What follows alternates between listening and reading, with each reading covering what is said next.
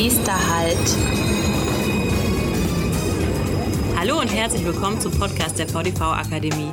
Der Podcast rund um Weiterbildung und Lernen in der Mobilitätsbranche. Nächster Halt. Führung in der Krise.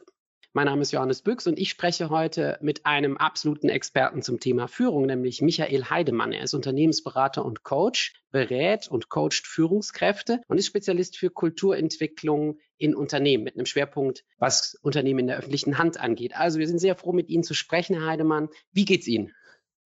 Äh, mir geht's gut. Mich hat noch nichts erwischt, aber ich halte mich auch etwas zurück. Das ist heutzutage auch, wenn Chefinnen und Chefs mit den Kollegen und Mitarbeitern sprechen, oft die erste Frage, ne? die nach der Gesundheit. Ja, und es ist auch meist der letzte Gruß, wenn man irgendwie Post bekommt. Das gehört jetzt dazu.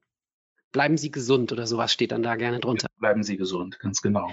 Mhm. Nur das ist nur eine ganz kleine offensichtliche Änderung so im Umgang miteinander und betrifft ja auch nicht nur Führung. Sehen Sie denn im Moment schon eine größere Entwicklung, was Führung und Führungskultur angeht in Unternehmen? Naja, alle lernen äh, oder versuchen zu lernen, mit den Bedingungen, den neuen Bedingungen umzugehen, damit in irgendeiner Form klarzukommen.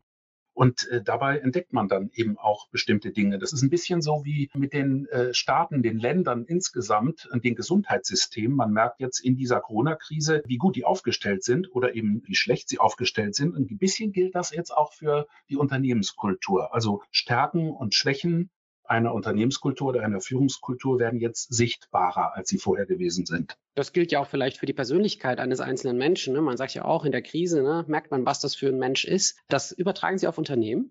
Ja, ich glaube, dass auch Unternehmen, wenn man von ihrer Kultur spricht, eine eigene Identität entwickeln oder eine eigene Art und Weise, mit Dingen umzugehen. Also wie fällt man Entscheidungen? Wie geht man mit Konflikten um? Wie mit Fehlern? Wie spricht man miteinander? Wie wird geführt? Und bei Führungskräften, da konzentriert sich das ganz besonders, weil die haben ja meisten Einfluss im Unternehmen. Also die Führungskultur ist maßgeblich wenn ich das so richtig mitbekommen habe in den letzten Wochen, sind ganz schön viele Menschen richtig ins Schwimmen gekommen, weil die kurzfristige Dinge organisieren mussten. Da mussten schnelle Entscheidungen getroffen werden. Und so langsam gibt es ja vielleicht auch eine Gewöhnung an die Krise zumindest, was Teile so von Führungskräften angeht. Man kann vielleicht eine Woche, zwei oder drei in die Zukunft gucken. Was zählt denn jetzt gerade in dieser Phase der Krise?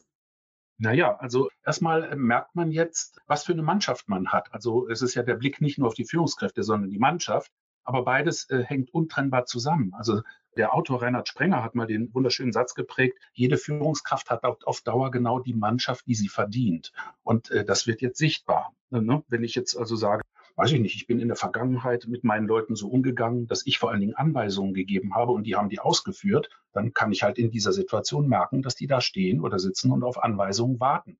Und wenn ich von vornherein immer so gearbeitet habe, dass jeder eigenverantwortlich und selbstständig gehandelt hat, dann äh, habe ich vielleicht jetzt viele Leute dabei, die das auch tun. Also die selbst Initiative ergreifen, die sich Dinge ausdenken, die sagen, wie kommen wir jetzt mit der Situation gut zurecht? Weil man muss ja wirklich auch äh, jetzt eine ganze Menge lernen. Und das ist eben auch der, der Punkt mit der Lernkultur, die ein Unternehmen hat. Das zeigt sich jetzt, ob man überhaupt gelernt hat zu lernen. Also sucht man jetzt händeringend nach den alten Rezepten äh, und merkt dauernd, die funktionieren nicht und das frustriert. Oder äh, sagt man, wir probieren halt Sachen aus, äh, weil wir haben gelernt, Erfahrungen zu machen und daraus Erkenntnisse zu ziehen. Und das beginnt bei einer Technik jetzt überall, also mit den Videokonferenzen und all den technischen Errungenschaften, die wir uns jetzt zunutze machen. Aber da hört das natürlich nicht auf. Wo gibt es denn eine Chance, vielleicht die Krise zu nutzen, um die Unternehmenskultur zu verändern, zum Besseren zu verändern? Naja, indem man jetzt vielleicht guckt, ähm, man kann den Raum, den man gewinnt, auch die Zeit, die man gewinnt, kann man vielleicht nutzen, auch um etwas für die eigene Zukunftsorientierung zu tun. Also ähm, dort, wo jetzt Leute nicht mehr benötigt werden oder Zeitaufwand nicht mehr benötigt wird, um Alltagsgeschäft zu machen, weil wir das arg verringert haben, könnte man ja darüber nachdenken, wie wollen wir in Zukunft arbeiten und wie wollen wir auch in Zukunft zusammenarbeiten. So, und ähm, das ist auf jeden Fall etwas, äh, wofür man die Zeit oder die Gelegenheit nutzen kann. Ja, auf der anderen Seite stehen ja jetzt viele Unternehmen unter einem enormen Druck. Also da gibt es die Verantwortung für die Gesundheit. Da gibt es aber auch einen enormen Kostendruck, dass vielleicht der Fokus gar nicht so darauf liegt, wie können wir uns entwickeln, sondern alle schreien Hilfe. Äh, wie man die augenblickliche Krise überlebt, das steht natürlich im Vordergrund. Aber ich rede jetzt von Kapazitäten, die frei sind, weil sie jetzt gerade auch zur Krisenbewältigung nicht gebraucht werden. Nehmen Sie mal all die Leute, die in Kurzarbeit sind oder nach Hause geschickt wurden. Das ist ja in einer ganzen Reihe von Branchen ist das tatsächlich so. Ich meine, ähm, aus Sicht desjenigen, der Führungsverantwortung tut, habe ich natürlich vielleicht Feuer zu löschen und bestimmte Maßnahmen zu ergreifen. Aber ähm, ich glaube, äh, die Dinge hängen im Unternehmen immer so zusammen, dass die kulturellen Einflüsse immer bestimmen, was auf der sachlich-fachlichen Ebene überhaupt möglich ist. Und deswegen ist es außerordentlich wichtig, dass man auf dieser Schiene mitdenkt und auch mit überlegt, was muss ich da äh, zum Beispiel tun. Also auf der einen Seite muss den Laden am Laufen halten und auf der anderen Seite musst du dich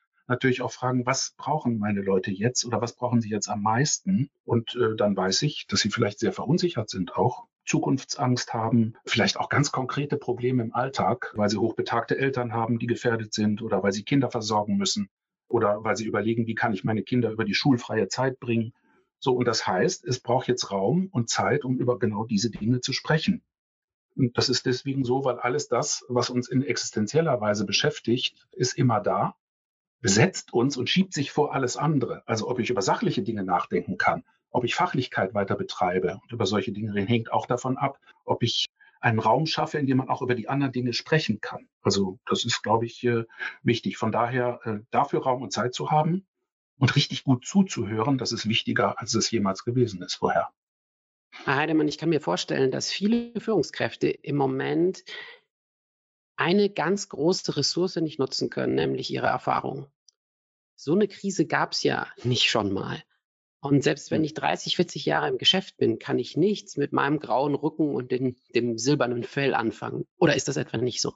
Ja und nein. Also sagen wir mal so, ich glaube, der Beitrag, den Führungskräfte mit viel Erfahrung leisten können, ist, dass sie häufig gut darin sind, das gesamte Bild zu sehen, dass sie häufig gut sind, die Dinge zuzuordnen und dass sie deswegen eine höhere, ein höheres Maß an Gelassenheit an den Tag legen. Und das kann natürlich eine sehr positive Auswirkung im Unternehmen haben. Äh, Jüngere sind meist besser da drin, nicht von der Vergangenheit auf die Zukunft hochzurechnen. Also äh, das ist so gewissermaßen ist das eine, eine Herausforderung für Ältere, wenn sie merken, frühere Rezepte oder gewohnte Rezepte funktionieren nicht mehr in dem Maße oder meine Annahmen treffen nicht mehr so zu. Und das ist vielleicht ein Punkt, könnte man sagen, Herr Büchs, wo sich dann jüngere und ältere Generationen äh, auf hervorragende Art und Weise ergänzen können. Also wenn man etwas von dem, von der Fähigkeit des Big Picture zu sehen, von den Älteren und Erfahrenen nimmt. Und wenn auch jüngere Führungskräfte sich in dieser Hinsicht ein bisschen von denen begleiten lassen, Mentorship, und wenn Jüngere äh, ein bisschen zeigen, wie man Dinge ausprobiert und mutig äh, auch Dinge äh, versucht und sie wieder beiseite legt, wenn sie nicht funktionieren, dann könnte sozusagen die Krise auch Generationen auf eine neue Art und Weise miteinander fruchtbar machen, zu einer guten Zusammenarbeit führen.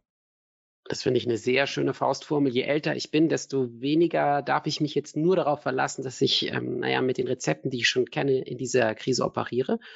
Mhm. Und je jünger ich bin, desto mehr schaue ich mir die Gelassenheit der erfahrenen und älteren Kollegen ab, die in einer Führungsposition sind oder auch nicht. Also das gefällt mir sehr gut. Wenn, wenn Sie jetzt noch schauen auf Dinge, die, auf die es jetzt ankommt, auf die jetzt Führungskräfte achten sollten, was ist das außer Gelassenheit und nicht nur mit alten Rezepten reagieren? Ich denke, das erste Mal ist, ich habe das vorhin schon angedeutet, jetzt brauchen Menschen in der Krise, brauchen sie Nähe.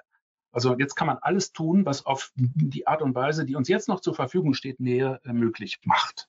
Und da würde ich sagen, also äh, regelmäßige Calls und Videochats und auch die Frage, wie geht es dir, wie kommst du klar, was kann ich für dich tun, ruf mich an, wenn du mich brauchst, äh, das brauchen wir unbedingt. Wir brauchen den Kontakt auch noch aus einem ganz anderen Grund, der gar nicht so offensichtlich ist. Wenn man Krisen verarbeiten will, äh, dann macht man sich ja Gedanken darüber, wie muss ich das alles bewerten und was bedeutet das? Und das macht man viel schwerer, wenn man damit ganz alleine ist. Im Gegenteil, dann kommt es zu Verzerrungen, man kommt auf verrückte Ideen, denken Sie an Verschwörungstheorien und sowas.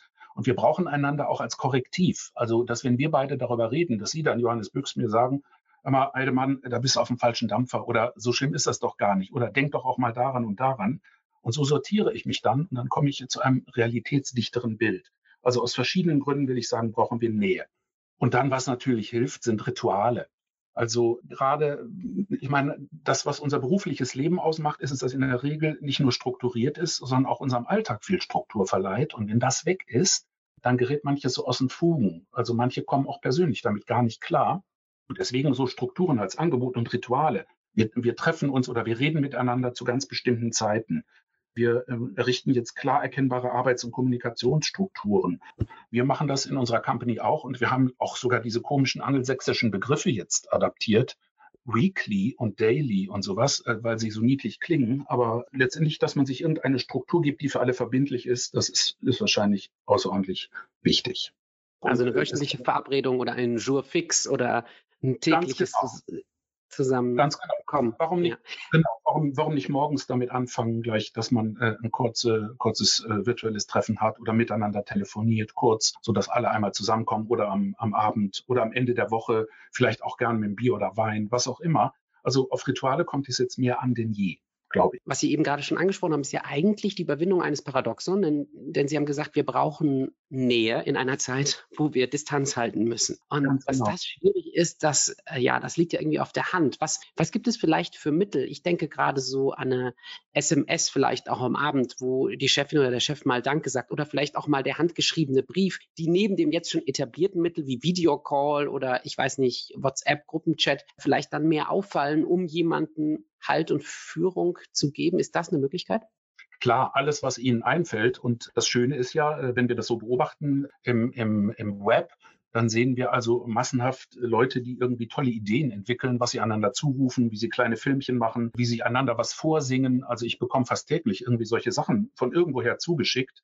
Und das ist sehr schön, erfindungsreich da zu sein und zu sagen, Hauptsache ich gebe Signale, Hauptsache wir bleiben irgendwo in Verbindung. Und ein handgeschriebener Brief ist ja natürlich was ganz besonders Charmantes. Eine tolle Idee, finde ich. Nun, wenn ich jetzt die äh, Ideen nicht vielleicht nur alleine bekomme, sondern Inspiration brauche, auch vielleicht sage, ja, kann ich die Zeit noch nutzen, um mich selber weiterzuentwickeln? Was gibt es für Möglichkeiten aus Ihrer Perspektive, sich vielleicht die ein oder andere Kompetenz jetzt noch anzueignen in dieser Corona-Krise? Naja, also zwei, drei Dinge äh, bieten sich an. Einmal, ich ging Ihnen noch mal einen Gedanken auf, den ich eingangs schon mal äußerte nämlich, dass man im Grunde genommen die Zeit nutzen kann, um selber auch kreativ zu sein. Also ich könnte, das wäre eine Möglichkeit, einem Team oder meinen Leuten sagen, ähm, okay, ihr seid jetzt gerade nicht im Alltagsgeschäft gefordert, jetzt überlegt doch mal im Alltag, was sind eigentlich Prozesse und Dinge, die uns die ganze Zeit schon geärgert haben, weil sie so viel Zeit und Kraft und Nerven kosten und was könnten wir daran ändern? Und ihr zwei, drei, äh, konferiert doch mal darüber und sagt mal, was sollten wir denn in Zukunft verändern? Was sollten wir beibehalten? Womit sollten wir neu beginnen? Also ein bisschen äh, dieses Potenzial nutzen.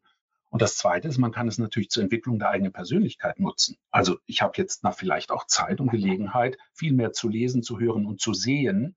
Und ich kann dann Angebote nutzen, die andere für mich vorbereitet haben. Da hat man ja im öffentlichen Verkehr das große Glück, dass es die VDV-Akademie gibt, die ja äh, eigentlich nichts anderes tut, als spannende Inhalte äh, zu generieren und zur Verfügung zu stellen auf ganz unterschiedlichen Kanälen. Und wenn man früher gesagt hat, da komme ich nicht zu, weil mein Alltag, der frisst mich ja völlig auf, ist jetzt vielleicht genau der geeignete Zeitpunkt zu sagen, das gucke ich mir doch mal alles an und dann suche ich mir das aus, was mich am meisten inspirieren könnte. Herr Heidemann, das war nochmal ein sehr freundlicher Hinweis. Vielen Dank dafür und auch von meiner Seite, wenn Sie jetzt sagen, oh, ja, aber hm, die Zeit habe ich, das Geld nur nicht, weil Chefin oder Chef sagt, jetzt gibt es doch keine Fortbildung in den schwierigen Zeiten. Auf der Seite der VDV-Akademie gibt es zum Beispiel auch die Bildungsbox, wo es kostenlose Inhalte gibt, auf vdv-akademie.de. Herr Heidemann, haben Sie vielen Dank für Ihre Zeit und die klugen Gedanken und bleiben Sie gesund. Sie auch, vielen Dank. Bei Fragen und Anmerkungen sind wir unter podcast.vdv-akademie.de erreichbar.